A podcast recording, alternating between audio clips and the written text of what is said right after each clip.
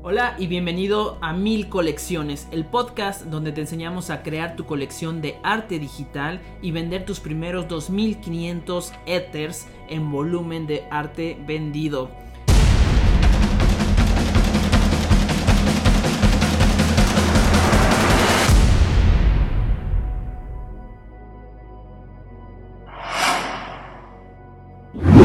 Estoy contentísimo porque este es el primer episodio de este podcast. Y este podcast para mí representa algo bien importante porque representa una transición de varios negocios de emprendimiento fracasados a algo bastante bueno o algo con éxito. Ahora, podemos catalogar el éxito de muchas, muchas, muchas, muchas maneras. Sin embargo, hay una parte importante que te quiero contar acerca de esta historia, mi historia, cómo fue eh, aquella evolución para poder llegar al éxito financiero, pasando obviamente por también por el, éxito de la felicidad, pero que contemplara esos dos aspectos, tanto estar feliz, o sea, el éxito emocional, estar contento contigo mismo, y el, el éxito financiero, que para mí también es, es algo importante y no necesariamente van juntos con pegado, sin embargo pueden ir alineados y eso es lo que a mí me encanta y está fabuloso. Ahora, estoy encantado porque este tema de los productos digitales, los productos no tangibles y en especial aquellos que están embuidos en el blockchain, para mí son una revolución total, total, total.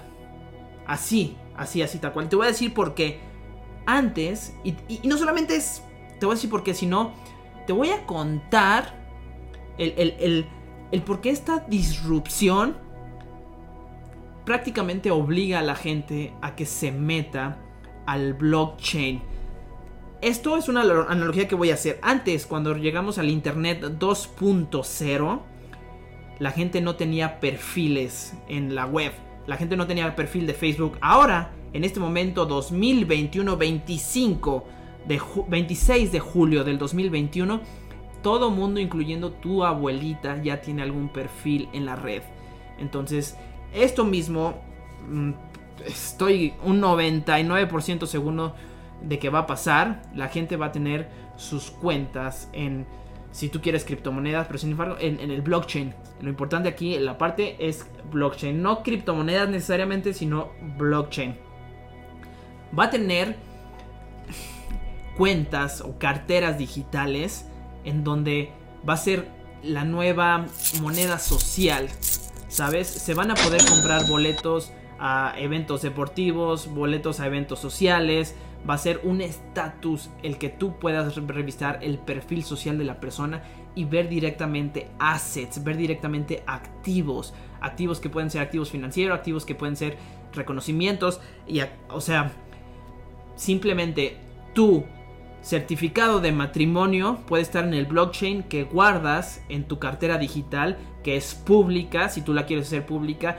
o es privada si tú la quieres hacer privada. Entonces es importante que aquellas personas que aún no se hayan metido al, al, mundo del blockchain se metan lo antes posible porque van a estar un paso. Va a haber mucha gente que se va a quedar rezagada y precisamente porque mi entorno, mi ciudad, no quiero que se rezague. Yo tengo ahí un proyectito que voy a hacer acerca de unas acciones en Guanajuato, acciones guanajuatenses. Yo soy mexicano.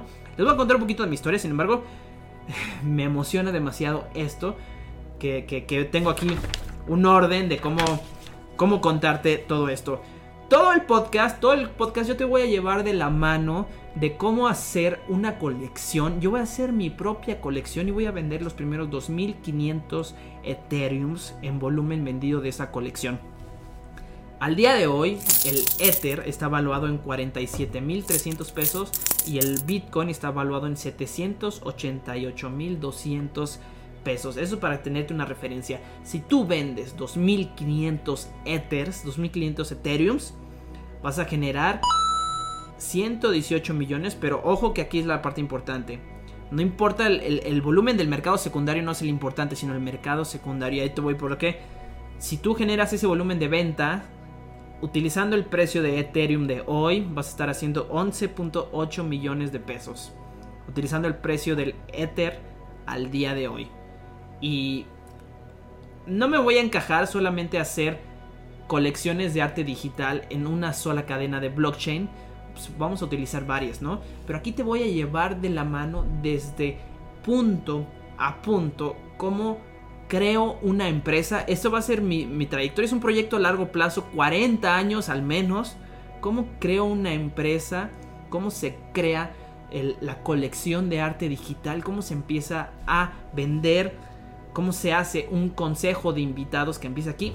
Y te voy a contar lo disruptivo, lo disruptivo que es esto. Es disruptivo porque antes una persona que hacía arte vendía su, sus piezas de arte en la forma que sea, pero solamente ganaba sobre la primer venta. ¿Qué quiere decir esto? Tú si eras un artista que hace una pintura, vendes la pintura y solamente ganas sobre esa primera venta y aparte le tienes que pagar una comisión a la galería que tiene tu pintura. Aquí hay, digo, hay sus excepciones, como por ejemplo em, algunos tipos de libros donde ciertamente la literatura es arte, donde se pueden repetir en innumerables veces.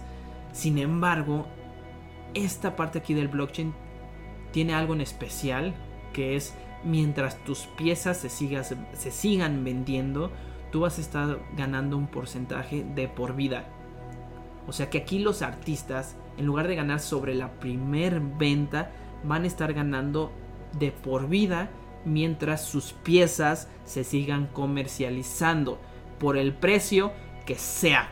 Y es aquí donde entra algo que importante, porque no solamente esto es para artistas, es también para negocios y se puede hacer de una manera tan creativa, tan, tan, tan creativa que el mundo ya los está utilizando para darle un, un uso que no sea exclusivamente representarlos en tu cartera digital. ¿Qué tipo de usos hay actualmente? Actualmente en el negocio de los del blockchain o de, del arte digital que, que no había mencionado, pero Quizá las siglas son, en, o sea, es importante mencionártelas, quizás no las sepas. Las siglas son NFT, que quieren decir Non-Fungible Token o token eh, no fungible. Que para esto de token no fungible quiere decir que un token es diferente a otro token en muchas otras cosas. No es como un dólar. Tú tienes un dólar, si lo cambias a otro dólar, da igual cuál dólar tienes, porque todos esos dólares valen lo mismo. Aquí tú si tienes un token que, quiere, que representa en este caso una pieza de arte digital, no es igual al otro token. Por muchas, muchas, muchas otras cosas, trae su propio historial. Eh, ha habido casos que, de hackeos donde se roban algunas piezas de arte muy, muy, muy, muy, muy, o sea, muy con, con alto valor y el simple hecho de que era una pieza robada todavía hasta le da más valor. Entonces llega a ser algo interesante. No me quiero quitar de, la línea de lo que te quería decir.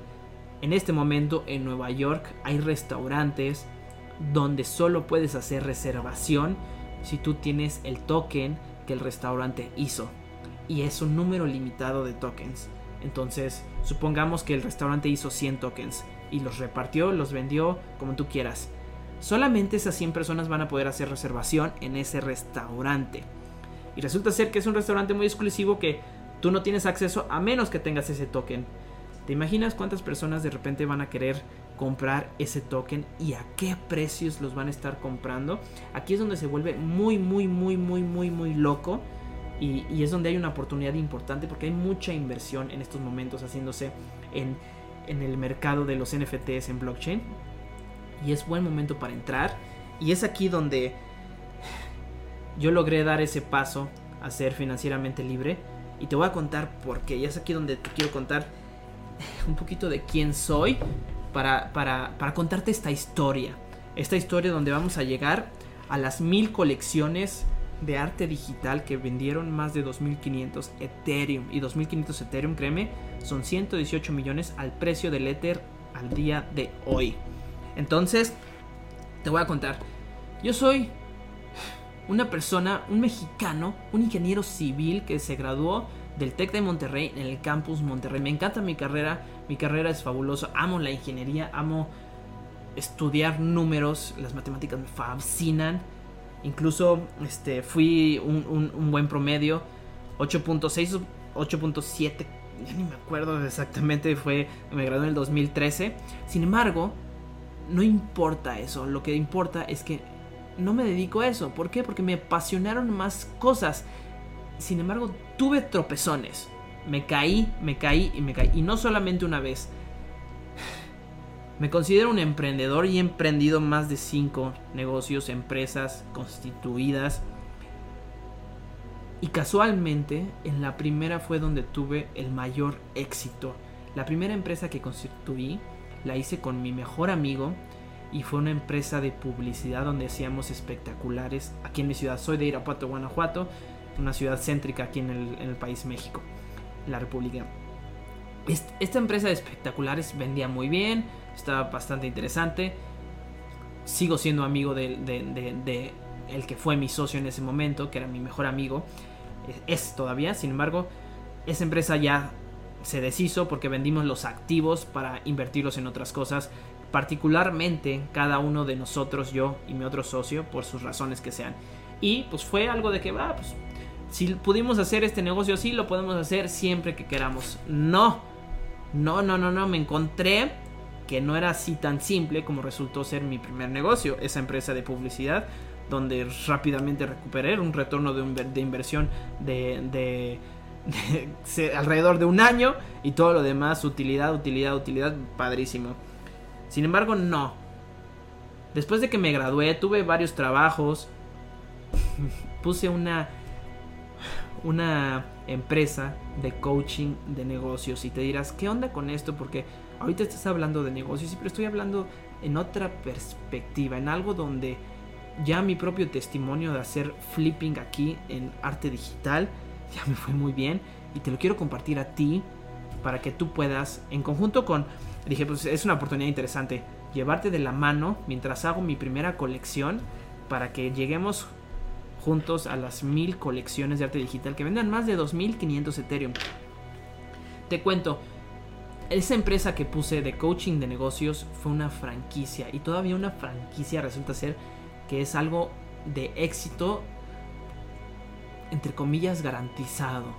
Y no es así, al menos mi propio testimonio no es así. Sí requiere de trabajo arduo. Y créeme que yo me desvelaba, me dormía a veces a las 12, 1 de la mañana, me despertaba a las 6 porque teníamos eventos a las 7 de la mañana, eso sí, todos mis eventos estaban llenos, sin embargo mi, mi empresa de coaching de negocios no estaba vendiendo, estaba gastando más, la nómina me comió, etcétera, etcétera, etcétera, cancelé, tuve una penalización por cancelar, total, fue un verdadero aprendizaje haber incursionado en ese emprendimiento de, una franquicia de coaching de negocios. Sin embargo, aprendí muchísimo, aprendí muchísimo. Y no era ahí donde dejé donde terminé de aprender. Tuve una fundación de, que fue una asociación civil para hacer eventos deportivos. Perfecto, el primer evento padrísimo. Total, sí se vendió. Pero pues, resulta ser ahí este, temas de de socios, temas de, de, ok, ahora pues, sí requiere invertirle tiempo y ahora sí le vamos a invertir tiempo, pues sueldo, etcétera, etcétera. Esos roces que fracaso, fracaso, fracaso. Y luego el último, el último fracaso grande que tuve fue una aplicación tipo Rappi. Hice un, un, un Rappi o un Uber Eats que funcionaba aquí en mi ciudad. Se llamaba Handyboy. Era una aplicación que tú bajabas en Apple, en Apple Store, en, en, en Play Store también y no solamente podías pedir comida y seleccionar ahí pedir tu menú como, como lo hace Rappi o Uber Eats ahorita, sino también podías pedir una persona para que te ayude en tus necesidades. Oye, ¿sabes qué? Envíame esto, llévame aquello, como si fuera un transportista. Ayúdame aquí a, meserear, ayúdame aquí a mover esto, ayúdame aquí a, este, a estar al tanto. Contratabas una persona por hora, por tiempo. Y realmente pues era era un precio barato si, la persona la estabas contratando en, 50 pesos la hora. Y, y aún así, aún así, aún así, no fue suficiente. Fueron muchos detalles, la tecnología que se utilizó para el desarrollo no llegaba a la talla con la tecnología con la que están desarrolladas ahorita las aplicaciones. Sin embargo, fue un gran golpe, fue ahí donde es el emprendimiento donde más he invertido y el mayor fracaso que pudiera catalogarlo como tal, sin embargo el mayor aprendizaje como tal. Llegamos a vender más de 150 mil pesos al mes, sin embargo entre la oficina y los empleados y los otros gastos, pues resultó ser no un negocio que lo tuve que detener. Un saludo para ahí a mis socios que, los quiero que los quiero mucho y fue un gran paso y fue una gran decisión cerrarla. Sin embargo, pues bueno, después hice un podcast de sueños lúcidos, que aquí no lo pudiera catalogar como fracaso como tal, porque realmente si son temas de hablar de conciencia, a mí me encanta hablar sobre el micrófono, me encanta, me encanta, me encanta subirme al escenario y es para mí algo bastante asombroso y compartir, compartir, porque estoy aquí por, eh, con una vocación de entregar y de ayudar. Esa es una de mis principales misiones y propósitos en esta vida, para que tú puedas tener paz y tranquilidad. Entonces, no fue un fracaso total, sin embargo, eh, todavía sigue. Si tú quieres buscar ese podcast o quieres buscar los cursos, búscalo como Sueños Lúcidos con Aldo Barba. Ese lo hice y sigue siendo un hobby que no voy a dejar. ¿Por qué?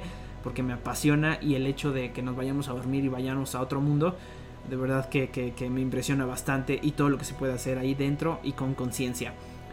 Sin embargo, yo lo tenía pensado como un negocio con 100 mil suscriptores, bla, bla, bla, bla, bla, bla, etcétera, etcétera, etcétera. No resultó como tal. y me estaba comiendo mis ahorros, me estaba comiendo eh, mis ingresos por otro lado, mis verdaderos ingresos estaban por otro lado. Yo trabajé, eh, tuve dos empleos muy grandes. El primero fue administrador de proyectos en una empresa de Monterrey, donde me fui a trabajar en el domo más grande de Chile. Ahí este pues tenía un sueldo bastante considerable y, eran lugares remotos totalmente, aprendí bastante. Sin embargo, lo que me sirvió más quizá fueron mis propios emprendimientos y un puesto que me dieron en mi empresa, en la empresa familiar, no es mía, es la empresa de la familia, ahorita no estoy laborando ahí, que fue como gerente de ventas. ¿Y por qué te, te digo esto? Porque las ventas resulta ser algo bastante interesante y en este mundo del arte digital, un asset o un arte digital se puede catalogarte igual también como un bien inmueble, si tú lo quieres decir, aquí este es bien mueble, pero en este caso pues está digitalmente, está en el blockchain, entonces sí se mueve por ahí, pero no tiene un lugar físico que lo represente. Entonces podría ser como un bien raíz y aplican muchas de las reglas que se hacen en bienes raíces. Y muchas de las reglas es también flipear, y esto de flipear, comprar en el momento adecuado, vender en el momento adecuado, pero no como el trading de, de, las acciones de la bolsa tradicional o, el trading de las criptomonedas, sino conocer esto como el arte que es y como el trasfondo y el proyecto que tiene cada una de las colecciones en las que invierto. Sí, sí he invertido en algunas en donde mi dinero probablemente no se retorne, yo tengo el arte digital ahí, sin embargo, sin embargo, hay una oportunidad enorme en la parte de traducir el arte digital a un uso de tu vida diaria. Y es ahí donde me encanta porque si hay restaurantes ya condicionando sus reservas a que tengas el NFT o a que tengas ese producto en tu cartera digital, créeme que las posibilidades son enormes. Ya hay incluso empresas que hacen ropa que la venden en blockchain. Tú lo compras y te mandan la ropa y todo está en el blockchain. Ya hay gimnasios donde la entrada o la membresía es que tú tengas ese NFT. Se pueden hacer membresías, se pueden hacer, como te decía, certificados de matrimonio. Si hay una empresa que que certifica que, te, que estás casada con tal persona y te da un NFT y todo esto desde el punto descentralizado. De verdad que es una pasión enorme y de verdad que he tenido éxito y ahí te lo quiero compartir porque en estos momentos voy a incursionar con mi colección y te voy a llevar desde la mano, desde cómo crear el business credo, cómo crear un roadmap, una página de soporte, un dashboard, un newsletter, una oferta que no se puede rechazar, garantías, una linterna mágica que son estrategias para llevar esa parte o traducir la parte digital hacia el uso en nuestra vida cotidiana, en donde ahí me apasiona y es ahí donde creo que esta parte descentralizada o centralizada, no importa, tiene, tiene, tiene, tiene, tiene un potencial increíble y, te voy a llevar. Muy probablemente vaya a encontrarme con, con, con, paredes que vamos a ir sorteando en el momento. Este, vamos a encontrarnos con muchas, muchas, muchas cosas y lo voy a hacer aquí de la mano contigo. Desde cómo crear una cartera, desde cómo empezar a crear tus, tu arte, dónde crearlo. Me encantan, me encantan las, los software as a services o el software que compras y lo utilizas para dar algún tipo de servicio, un RP, un CRM, un LMS, todos estos servicios que los compras una vez y son lifetime deal, que te voy a proponer aquí varios lifetime deals, o los pagas con mensualidad, no importa, lo importante es que todo esto lo hagas tú con el, el punto de tener una renta, si tú quieres decirlo, de por vida, de por vida, de por vida y te dediques justamente, porque aquí es una oportunidad grande, a lo que a ti te gusta. Todos tenemos esa parte artística dentro de nosotros, entonces si nuestra parte artística está dentro de un nicho, una validación de algún problema que se resuelve, créeme que con el NFT, con el blockchain, es, una tecnología que, que muy parecida al Internet. Es como si hubiera otro Internet. A ese grado te lo puedo decir. Está el Internet 2.0 con nuestros perfiles o nuestras cuentas sociales. Ahora es otra parte donde si tú te metes vas a estar, vas a estar un paso adelante de lo que depara un, un próximo futuro, un futuro no muy lejano.